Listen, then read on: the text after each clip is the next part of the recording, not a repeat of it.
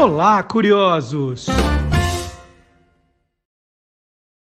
Boa noite, curiosos! Estamos de volta! Olha só, né? Aquelas noites de quinta-feira não eram mais as mesmas sem essa conversa sobre televisão com um dos maiores especialistas do Brasil, Magalhães Júnior. Descansou bastante, Maga? Pronto para um ano cheio de surpresas?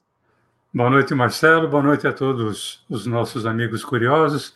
Ah, deu para descansar e espero que esse ano é, valha, né? Porque o ano passado o VAR invalidou, né?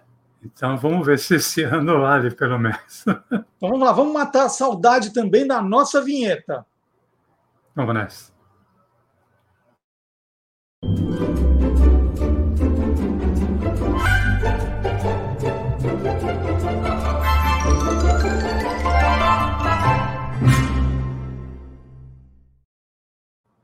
Ô, Mag, vamos dar uma caprichada, porque as pessoas comentam que a nossa dupla assim é, é, é muito afinada, né?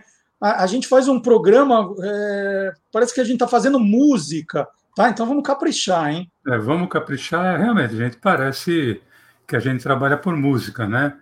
E por falar nisso, por coincidência, né, Marcelo?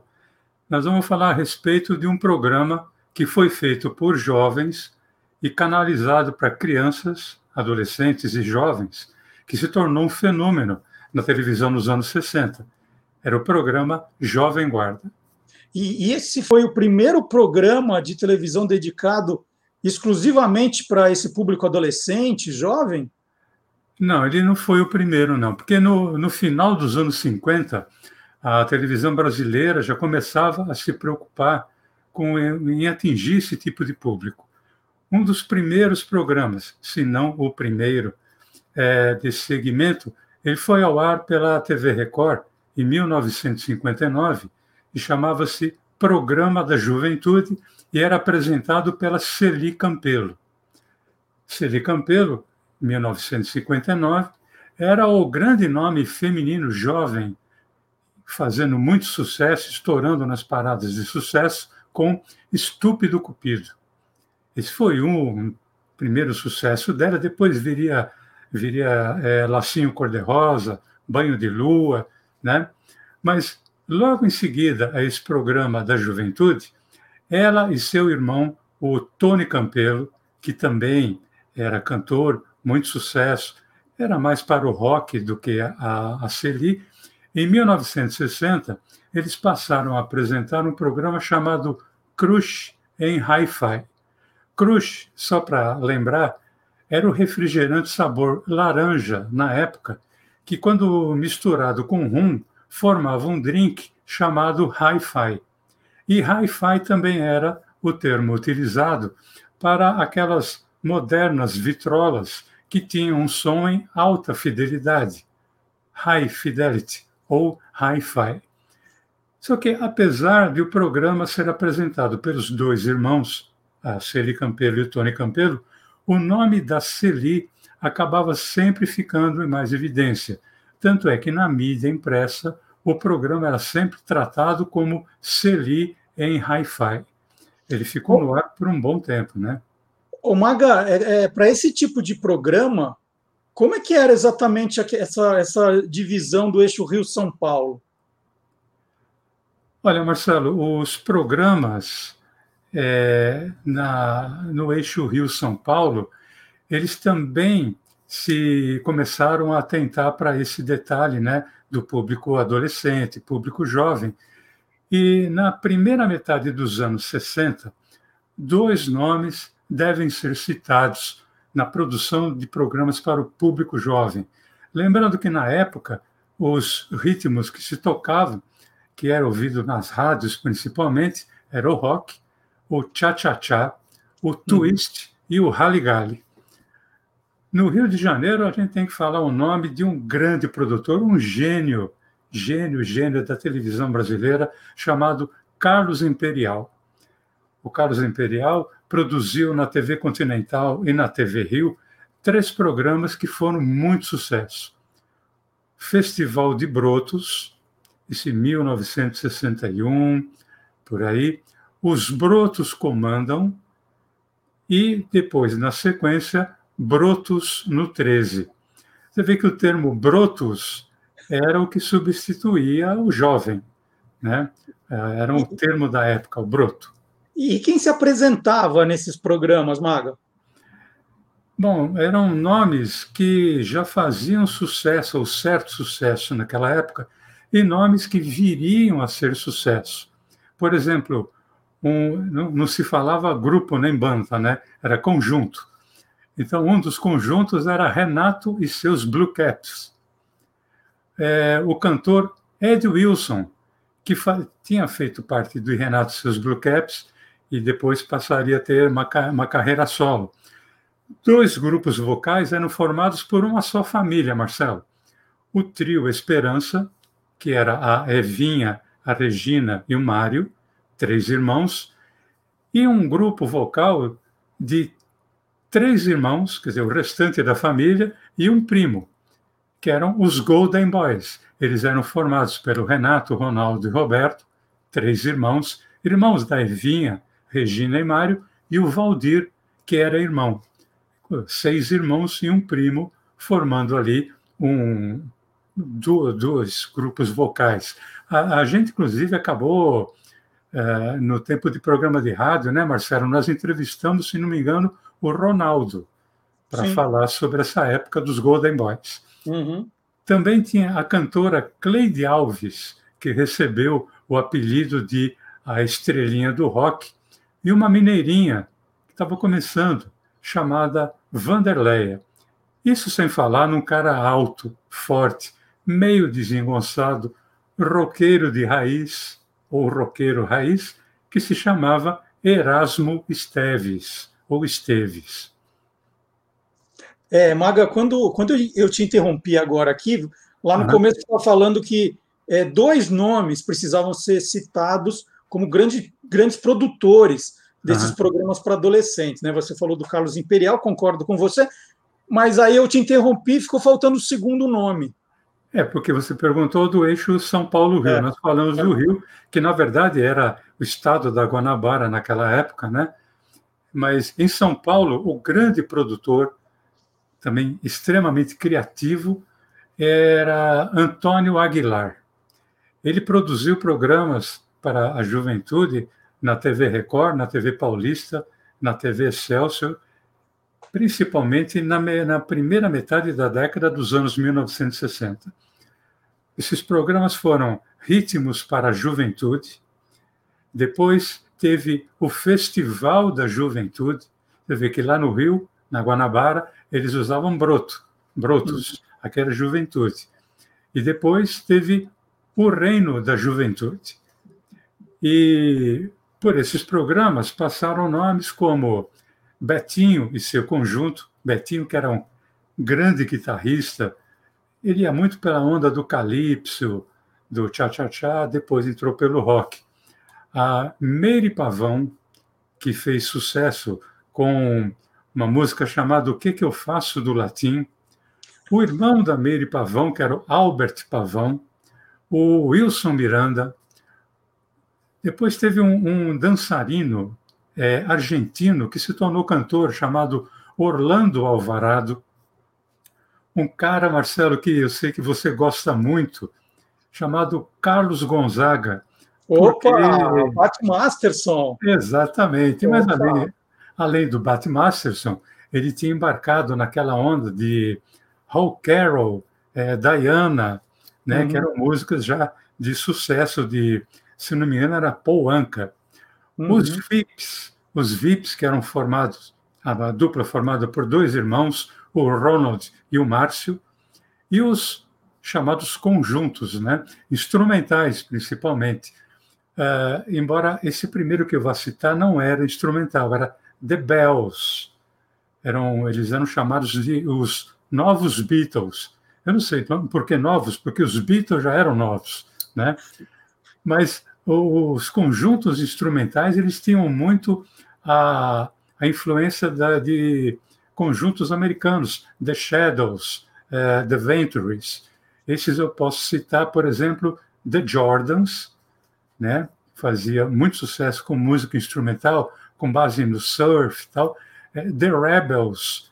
É, The Rebels, tanto na bateria como depois no contrabaixo, surgiu um, um, garoto, ele tinha 13 anos na época, chamado Nenê, Nenê Benvenuti, que mais, mais tarde iria para Os Incríveis.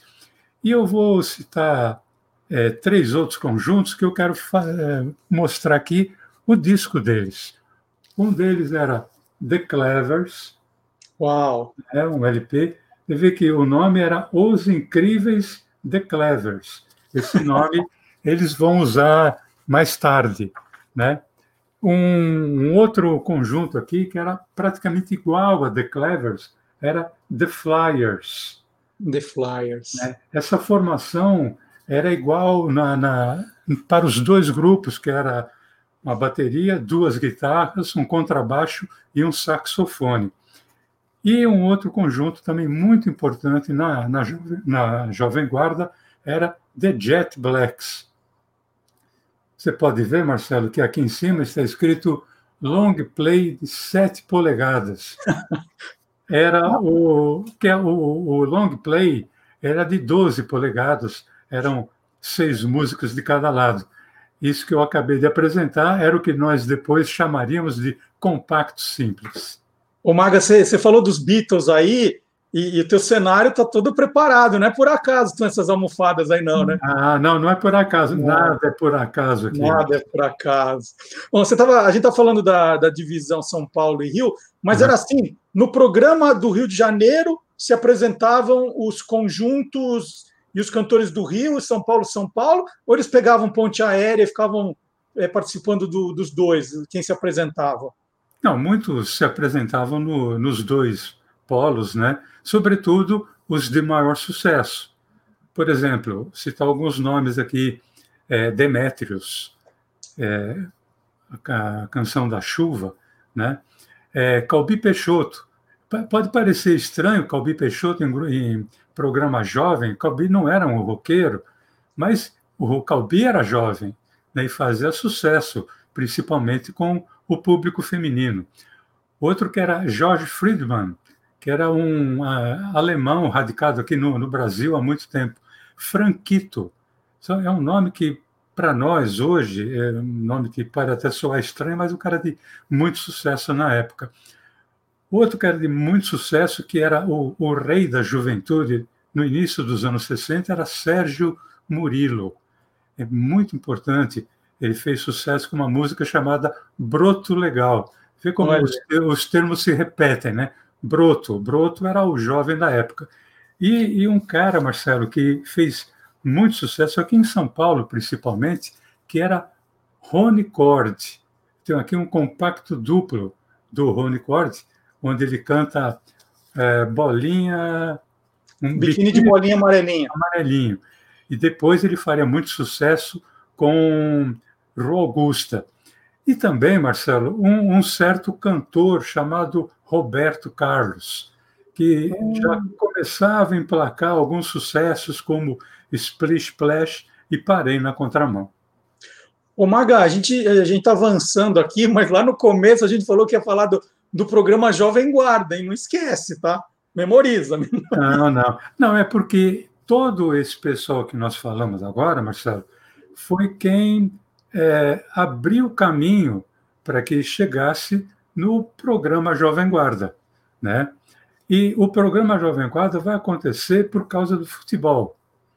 É, em 1965, a Federação Paulista de Futebol ela proibiu a transmissão de jogos ao vivo do Campeonato Paulista, com a alegação da queda de público nos estádios. O público preferia ficar vendo o jogo em casa do que ir, ir para o estádio, né? E dessa forma, as emissoras praticamente todas as de São Paulo, que era a TV Cultura, Canal 2, TV Tupi, Canal 4, TV Paulista, Canal 5, Record, Canal 7 e Excelsior, Canal 9, ficaram sem futebol na tarde de domingo, né?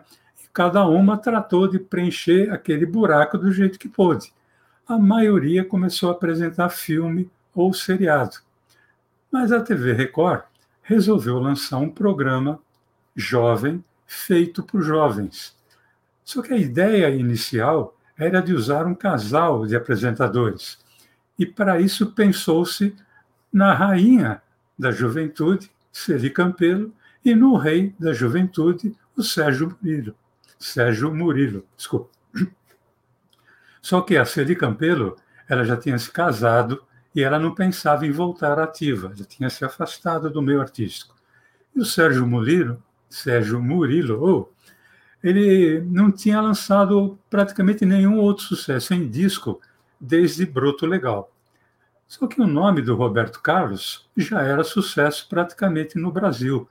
Como eu já falei, é Splish Splash, Parei na Contramão, É Proibido Fumar, O Calhambeck e, sobretudo, com Quero que Vá Tudo para o Inferno, que foi lançado no final de 1964 e estava estourado nas paradas de sucesso. Foi feito o convite para o Roberto e ele veio para São Paulo junto com seu amigo e parceiro Erasmo. E os dois formavam uma dupla, é, não que se apresentassem em dupla, eles formavam uma dupla que se completava como amigos, porque enquanto o Roberto tinha aquele ar triste, até meio frágil, né? aquele que toda mãe queria para a noiva da filha, o Erasmo tinha aquele ar meio cafajeste, aquele que todo pai queria ver longe da filha. Mas só que eles não eram um casal, né? É. O, o Roberto acabou indicando uma amiga dele do Rio de Janeiro, com quem ele já tinha se apresentado algumas vezes, o Erasmo também, a Vanderleia. E daí surgiu então a ideia de apresentar o programa com um trio. À frente do programa ficou Erasmo Carlos, a parte feminina, a Vanderleia, e a parte, vamos dizer assim, mais, eu não diria galã, mas um cara que tinha um apelo mais junto do público feminino, o Roberto Carlos. E, e esse programa, Maga, demorou para fazer sucesso ou foi daqueles que começou já foi um sucesso imediato? Olha, Marcelo, esse programa estreou no dia 22 de agosto de 1965 e ele levou exatamente uma semana para estourar na audiência. O segundo programa já teve uma audiência daquela de arrasa quarteirão. E quando eu falo arrasa, arrasa quarteirão, não é forma de dizer, não, porque o quarteirão onde ficava o Teatro Record ficava totalmente bloqueado de tanta gente que ia. O sucesso do programa era tanto que os ingressos eram vendidos apenas na primeira terça-feira do mês para o mês todo. E aqui você tem uma testemunha ocular dos fatos. Eu fui várias vezes assistir ao programa Jovem Guarda no Teatro Record. Eu chegava na primeira terça-feira do mês às seis horas da manhã e já tinha gente na fila na bilheteria. E hoje você reclama dos jovens que acampam na frente dos estádios para ver o grupo sul-coreano lá, né? É, o problema não é o fato de, se acampar, de acampar ou não acampar, é o fato do que eles vão ver. e o que, que você via, Maga? Me conta. Olha, cantor, cantora e banda que acabou ficando com a cara do programa e vice-versa, né? Então vou citar alguns aqui, lógico que não dá para citar todos, mas Renato e seus Blue Caps faziam muito sucesso, principalmente com versões de música dos Beatles, The Fevers, né? que era também um, um grupo instrumental, mas que alternava música instrumental com música cantada, The Jet Blacks, que também passou do instrumental para as músicas cantadas. The Jordans também era habitué no programa Jovem Guarda. Os VIPs, aí estamos entrando no terreno das duplas, né? Os uhum. VIPs. Depois tive uma dupla que também era um casal, é, embora eles não fossem casados, Leno e Lilian, fizeram muito sucesso com é, Devolva-me e Pobre Menina. Uma outra dupla chamada Dino e Dino.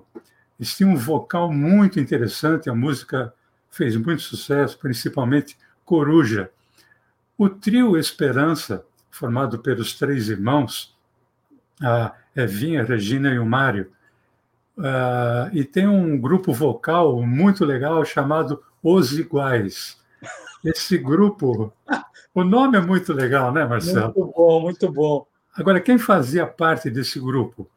Marcelo Gastaldi, que depois viria a ser ator e dublador, era a voz do Chaves, apenas isso, né? Uhum. A principal voz do Chaves. É, um, um dos participantes dos Iguais também era depois tornou-se maestro, chamado Mário Fominha. Mário Fominha, porque ele entrava em tudo quanto era programa, em tudo quanto era arranjo, estava lá o Mário. E o Antônio Marcos, né, que viria depois a ser sucesso em carreira solo. Uhum. E também tínhamos os Golden Boys, que era o restante da família ali do, do, do trio Esperança.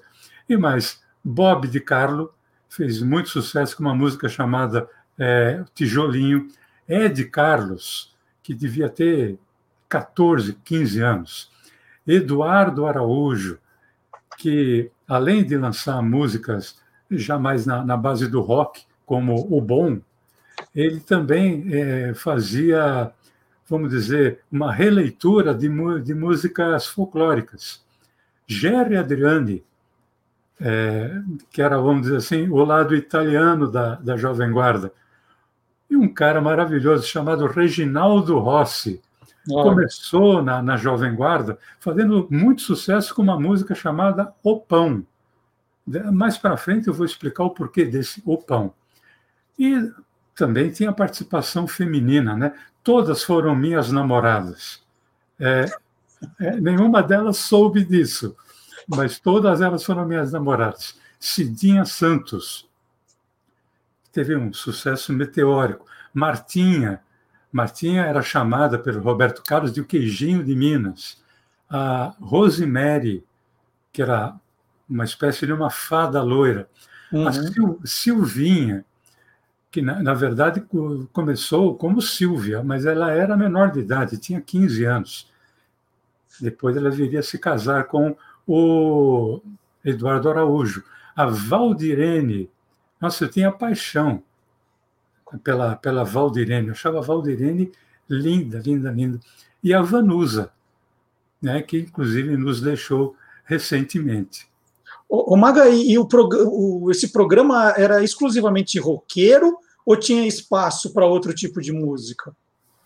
Olha, Marcelo, o, o rock predominava, né? Como eu falei, rock, rockabilly, twist, rally mas é, o, Jovem Guarda era um programa extremamente democrático, porque ele abria espaço para todos os ritmos. Tanto que Vou citar alguns que não eram da, da Jovem Guarda, mas é, frequentavam o programa.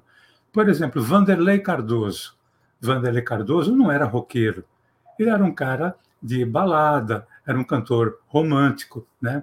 É, Jorge Ben, ele não era Jorge Benjor, ele era Jorge Ben, que tinha aquela levada de bossa nova, né? ou daquilo que viria a se tornar é, o bossa rock, ou o, o rock o rock samba, né? O Roberto Carlos o apresentava como Obidu, não sei porquê, talvez alguma coisa ali interna. Sérgio Reis, né? grande cantor, e um cantor grande, né? porque o Sérgio Reis, quase dois metros de, de altura, também um cantor romântico que estourou na, na, na Jovem Guarda com o Coração de Papel. E a Nalva Guiar, que não era roqueira, era uma cantora mais para a onda romântica, que depois iria enveredar pelo caminho do country music brasileiro. Aliás, deixa eu aproveitar que você falou do Coração de Papel. Pessoal, ah. tem aqui no nosso canal do YouTube uma série de programas que é o Contando uma Canção, que a gente ouve é, compositores, cantores que contam a história de uma música. E o Sérgio Reis conta a história de Coração de Papel que é uma história deliciosa, vale a pena. Terminando o nosso programa, você que estiver no YouTube, né, procurar, tem aqui, logo na, na home, contando uma canção, procurar o Coração de Papel, que é uma história maravilhosa. Agora, Maga, você está falando de um monte de nome, e eu estou sentindo falta de um cara sensacional, que é o Ronivon. Onde ele entra nessa história aqui, o Ronivon? O, você sabe que o, o, grande nome da Jovem Guarda acabou sendo o Roberto Carlos, né? Uhum. que foi aclamado como o rei da, da, da juventude. Mas é, ninguém fica ali no, no, topo sozinho. O Roberto tinha um concorrente, seu grande concorrente era, sem dúvida, o Rony Fon. Tanto é que o Rony Fon era chamado de o príncipe. Ele, ninguém se autoproclamava, nem o Roberto se autoproclamava rei e nem o Rony se autoproclamava príncipe. Isso era coisa de fã-clube fã e da imprensa também. Né? Revista Sete Dias na TV, revista Intervalo, fazia isso até por uma questão de, de marketing. E essa coisa, essa divisão que teve, é, essa concorrência entre Rony Fon e, e Roberto Carlos me faz lembrar de um programa que teve eu não, eu não estava presente, mas eu estava assistindo. Uh, acho que foi em 1966, a TV Record resolveu, em junho ou julho, fazer uma campanha de agasalho. E isso seria feito da seguinte forma: 24 horas de programação na TV Record é, e diretamente do teatro, onde estariam recebendo os agasalhos. E esse programa, esse, essa campanha era encampada por quem? Pela Jovem Guarda. Então, obviamente que Erasmo Carlos, Vanderleia, Golden Boys, e, enfim, todo o pessoal da, da Jovem Guarda iria participar desse programa. Mas todo o cast, todo o elenco da TV Record iria participar também dentro dessas 24 horas, que começaria, como começou, às 16 horas da, do sábado e iria terminar às 16 horas do domingo, que era o horário quando começava o programa da Jovem Guarda.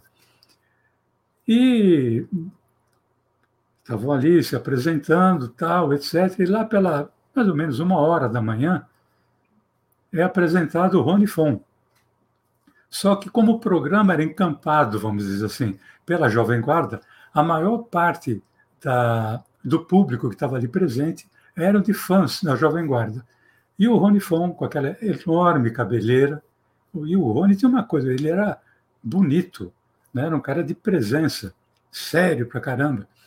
Ele cantava de cabeça baixa, aquele cabelo caindo, cantando Meu Bem, né? que era a versão de Girl dos, dos Beatles. De repente, a câmera está em close no Rony Fon e ele recebe um ovo na cara. Hum. O diretor de TV, eu trabalhei com ele na, na Praça Nossa, Antonino Seabra, ele só teve. Quando ele percebeu aquilo, ele jogou a câmera para o geral. Né? A câmera estava em close e ele abriu geral. Só que a, aquela menina que tinha jogado um ovo, naquele momento ela estava sendo agredida pelas fãs do Rony Fon. Então, ele não podia mostrar a briga que estava acontecendo ali na, na plateia, então ele jogou no palco. E estava o Rony tentando ali se livrar da, do ovo, né? aquele cabelo comprido, cheio, todo espetado. Então ficava assim: jogava para a plateia, tinha briga jogava pra, para o palco, estava o Rony tentando se desvencilhar do ovo. Ele terminou de cantar a música e quando ele se abaixou para agradecer, aquela coisa de os cabelos caírem, que era uma, uma marca registrada, não aconteceu. Ele ficou tudo é, espetado, parecia o Supla dos anos 60. O Maga, aproveitando, como era o clima da, da plateia aí, né? Vamos dizer, em programas normais, não, não exatamente nesse. Não, olha, Marcelo, era uma coisa frenética. Cara. Você sabe, é, final de campeonato, que ah, o pessoal já está cantando as músicas antes de, de, entrar em campo, de entrar no estádio, né? Uhum. Então, isso, o, o, programa começava uma hora, uma hora e meia, duas horas antes, porque o público já começava a, a formar uma muvuca na frente da, do Teatro Record, esperando os artistas chegarem. e já começava a cantar ali. Então, praticamente já tinha um, um rosário de, de músicas sendo cantadas ali. E durante o programa era uma agitação total, antes da cortina se abrir. Ah, assim, tem um detalhe, né? A cortina era um fator fundamental no programa Jovem Guarda, porque ela é que mostrava o início do show. Era uma coisa maravilhosa, era uma marca registrada da TV Record, principalmente, abrindo a cortina para o, o show começar. Né? E se cantava, se dançava, é, todas as músicas. Era uma coisa é, impressionante. Eu vou queria citar duas coisas que, que aconteceram comigo. É, teve uma época que era comum é, jogar bala no, no palco para os artistas. Quem começou com isso foi o Jair Rodrigues, no programa O Fino da Bossa, que ele comandava junto com a Elis Regina. Mas quando ele se apresentava em outros programas, ele, uh, eventualmente jogava alguma coisa e ele pedia para o público jogar. Isso acabou virando moda. Nem sempre se jogava bala, às vezes era bombom. E eu lembro que eu fui num programa e eu comprei um bombom numa padaria, mas era enorme, era um tijolo, né? E o Roberto nunca era o primeiro a se apresentar, né? É, começava a tocar uma música, cortina fechada, a cortina se abria, a música continuava tocando, porque tinha um frisson, quem é que iria aparecer?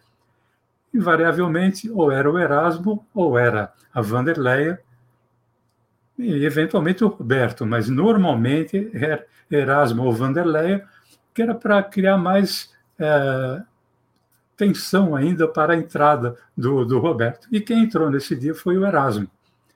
E eu estava ali mais ou menos na fileira J, né, dez fileiras, e eu levantei e joguei o bombom, mas eu joguei no palco. E, cara, eu acabei acertando um microfone do Erasmo. Aquele microfone de, de pedestal, o microfone deu uma bambeada, né?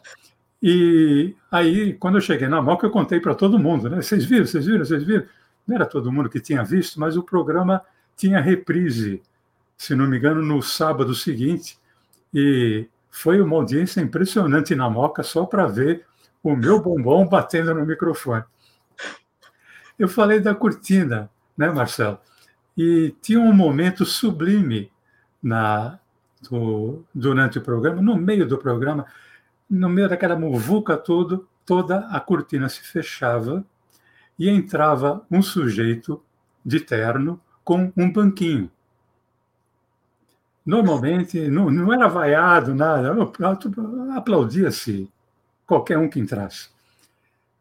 Aí vinha o Roberto com o violão.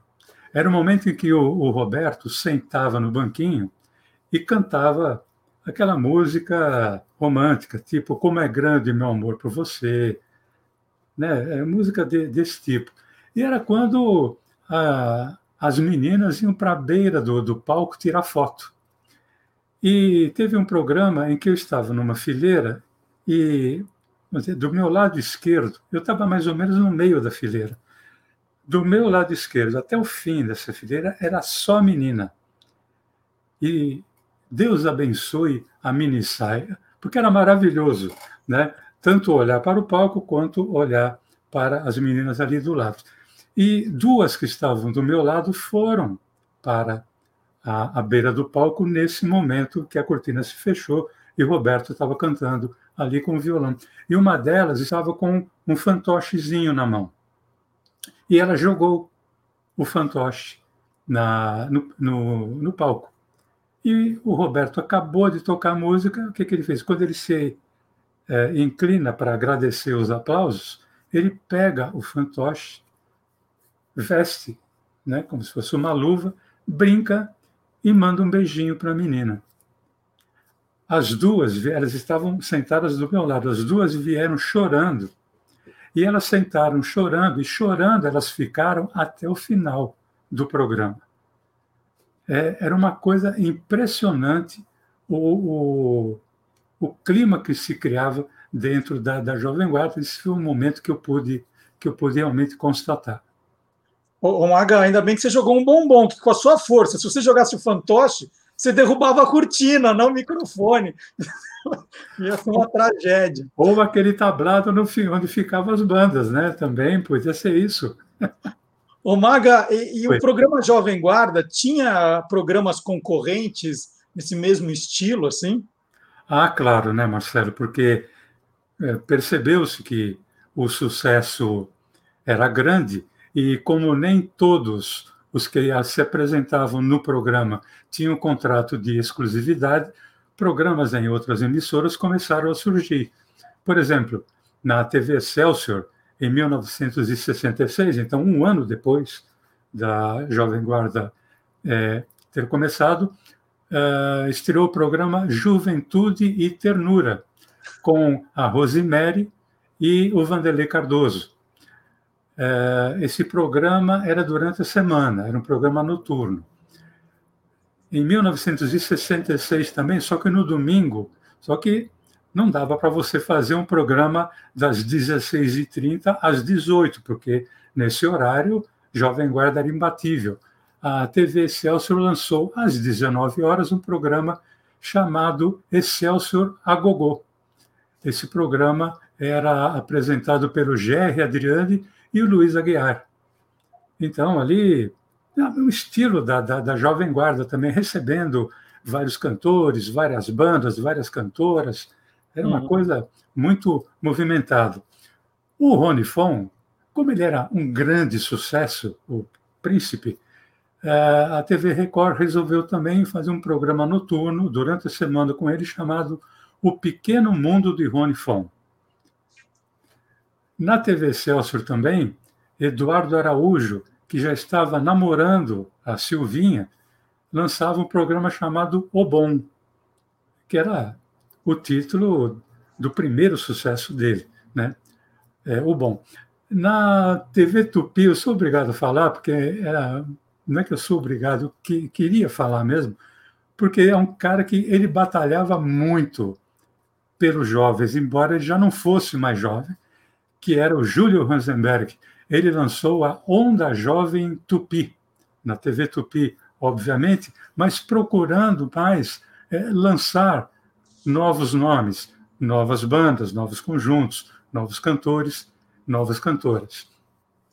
E um pessoal que eu adorava, mas adorava mesmo, que era Os Incríveis. Eles já não eram mais The Clevers, eles eram Os Incríveis.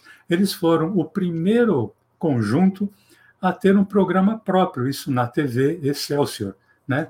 E eu tenho aqui, inclusive, é, Olha aqui, Os Incríveis no Japão. Uia! Né, um compacto, porque eles foram para o Japão fazer uma turnê, isso armado aqui, inclusive pelo Antônio Aguilar e pelo empresário deles, e fizeram um sucesso absurdo ali no, no Japão, tanto que eles gravaram em, em japonês. Né? E eu adorava. Para mim, é, Os Incríveis foi, é, sem dúvida alguma, o maior grupo, o grupo que reuniu os melhores músicos é, da Jovem Guarda, é, sem dúvida nenhuma. E esse programa, Maga, acabou assim criando uma nova forma da, dos jovens se vestirem, né? Da, dos jovens falarem, tem isso também, né? É, o programa ele, ele marcou época por causa disso, né, Marcelo? Tudo que o, o, o Roberto, o Erasmo, o Vanderlei, mas principalmente o Roberto, fazia ou falava, virava moda. A começar pelas roupas do Roberto, né? Tanto é que em 1966 ele lançou a marca Calhambeck. Calhambeck, que era a, a, referência a um dos seus primeiros sucessos em disco, né? Roupa masculina, feminina e infantil. E Inclusive, numa das, das fotos que tem, vê-se o Roberto é, assobiando e mostra bem ali ele com dois anéis, um no, no dedo anelar e um no mindinho, e uma, ele usava pulseira também. Isso pegou tanto, Marcelo, que eu posso mostrar para vocês que até hoje, desde que eu me conheço por gente, eu uso pulseira. Né? Eu, eu sou incapaz de é, me ver sem uma pulseira, pelo menos. E além da. Ah, e tinha uma outra coisa, tinha o blusão Calhambeque, que não era de couro, era de corvim, era um cheiro horrível. Né? Mas eu tive um blusão Calhambeque, que era ele era marrom com detalhes em amarelo, é punho e gola, gola careca, tal, etc. E na, na base, no, onde você fechava o zíper, é, tinha um, uma espécie de um bottom, que era um calhambeque. E a, a gíria, né? O, o, o, linguajar do jovem passou muito pelo programa Jovem Guarda, né? a começar pela marca registrada da, do Roberto Carlos, que era É uma Brasa Mora. Esse Mora era uma coisa da malandragem do Rio, né, que corresponderia mais ou menos ao meu aqui de São Paulo, mas é uma brasa mora, era uma coisa excelente. Então, muitas vezes o Roberto chegava no, no microfone e falava, bicho, que era uma outra, é, um outro termo que ficou em evidência, que era meu amigo, cara, né? Uhum. É, é uma brasa mora. Eu falava do nada, e isso servia para tudo, né? É, papo firme, que era uma boa conversa. Isso vem de uma música do Roberto. Essa garota é papo firme, que era uma, uma menina boa de conversa. Tanto é que a Valdirene é, estourou nas paradas com Eu Sou a Garota Papo Firme, que o Roberto falou. O termo barra limpa servia e é usado até hoje. Né? Oh, precisa limpar a minha barra, ou seja, precisa deixar a minha situação mais estável, era uma coisa que se usava muito tanto para a pessoa ou para a situação. Uma pessoa legal, uma situação legal, era uma coisa barra limpa. Quadrado era utilizado para quem era antiquado. Pão, aquela música do Reginaldo Rossi, era um cara bonito. Uhum. Então, ele era um pão. E, e brincava-se muito, né, falando, ah, é pão porque tem miolo mole, tá? aquelas brincadeiras. Né? Uhum. É, bárbaro era, era, significava muito bom. Carango era sinônimo de carro. Patota era sinônimo de turma. O bicho era amigo. E para frente, ou para frentex, era sinônimo de avançado. E tem até uma piada que foi recorrente na época, a Portuguesa de Desportos tinha um clube na Marginal uh, Tietê, aqui em São Paulo, e para quem vai para a Zona Leste, o, a Fazendinha, que era onde era o, o campo do Corinthians, uh, ficava mais adiante. Então dizia-se que no Carnaval a Portuguesa colocou um, uma faixa Aqui, na portuguesa, o carnaval é mais para frente.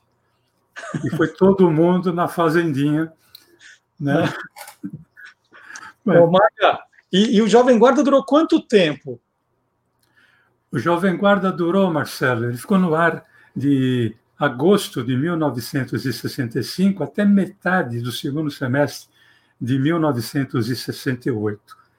É, no início daquele ano, de 68, o Roberto Carlos venceu o Festival de San Remo, na Itália, com a música Canzone per te. Isso, isso foi só uma amostra de que ele tinha ficado maior do que o programa. Então, era óbvio que ele não ia demorar muito para anunciar a sua saída, conforme ele realmente ele, ele anunciou. E eu fui a esse programa em que foi a despedida do Roberto. É, e foi um programa que, assim, até os 45 do segundo tempo, um programa normal, com aquela gritaria, todo mundo cantando junto e aplaudindo, já se vaiava, né? isso por causa dos festivais. Mas quando fez-se o encerramento, e o encerramento da Jovem Guarda tinha uma característica também, que a cortina vinha se fechando e voltava a se abrir, a música continuava, é, o pessoal continuava cantando, a cortina se fechava, se abria de novo, isso normalmente três vezes. Quando a cortina começou a se fechar e que se, o público se deu conta de que o Roberto iria embora, e ele mesmo percebeu que era o último, o Erasmo, com aquele 1,90m e pouco, percebeu que era o último. Marcelo, foi uma choradeira que começou no palco e passou para a plateia toda. É, aquilo que eu falei, que aquelas duas meninas choraram naquele dia, tal, etc., eu sou obrigado a confessar que eu chorei e muito na, naquela despedida, porque não tinha essa coisa de, ah, é o Roberto, claro que eu preferia a Vanderleia de minissaia, né, ou a Martinha, ou a Valdirene, mas o Roberto era ídolo de quase todo mundo. E ver que aquela marca daquele programa, aquilo que encantou tanto né, naqueles domingos, estava indo embora, foi muito complicado. Tanto que a ideia era continuar com o programa só com o comando do Erasmo e da Vanderleia, mas os dois demonstraram que eles não estavam afim, porque o próprio público não ia aceitar. Então o programa terminou. O Erasmo e a Vanderleia foram fazer um programa noturno chamado Ternurinha e Tremendão. Isso porque ela tinha feito sucesso com uma música chamada Ternura. E o Roberto Carlos a chamava então de Ternurinha. E o Erasmo fez sucesso com uma música chamada Tremendão. Vamos tenurinho tremendão. Teve pouca duração. Né? E o, e o Roberto foi fazer um programa noturno, óbvio que o nome não podia ser outro, Roberto Carlos à Noite. Né? E nesse programa ele apresentava, cantava, interagia com o público e fazia entrevista também.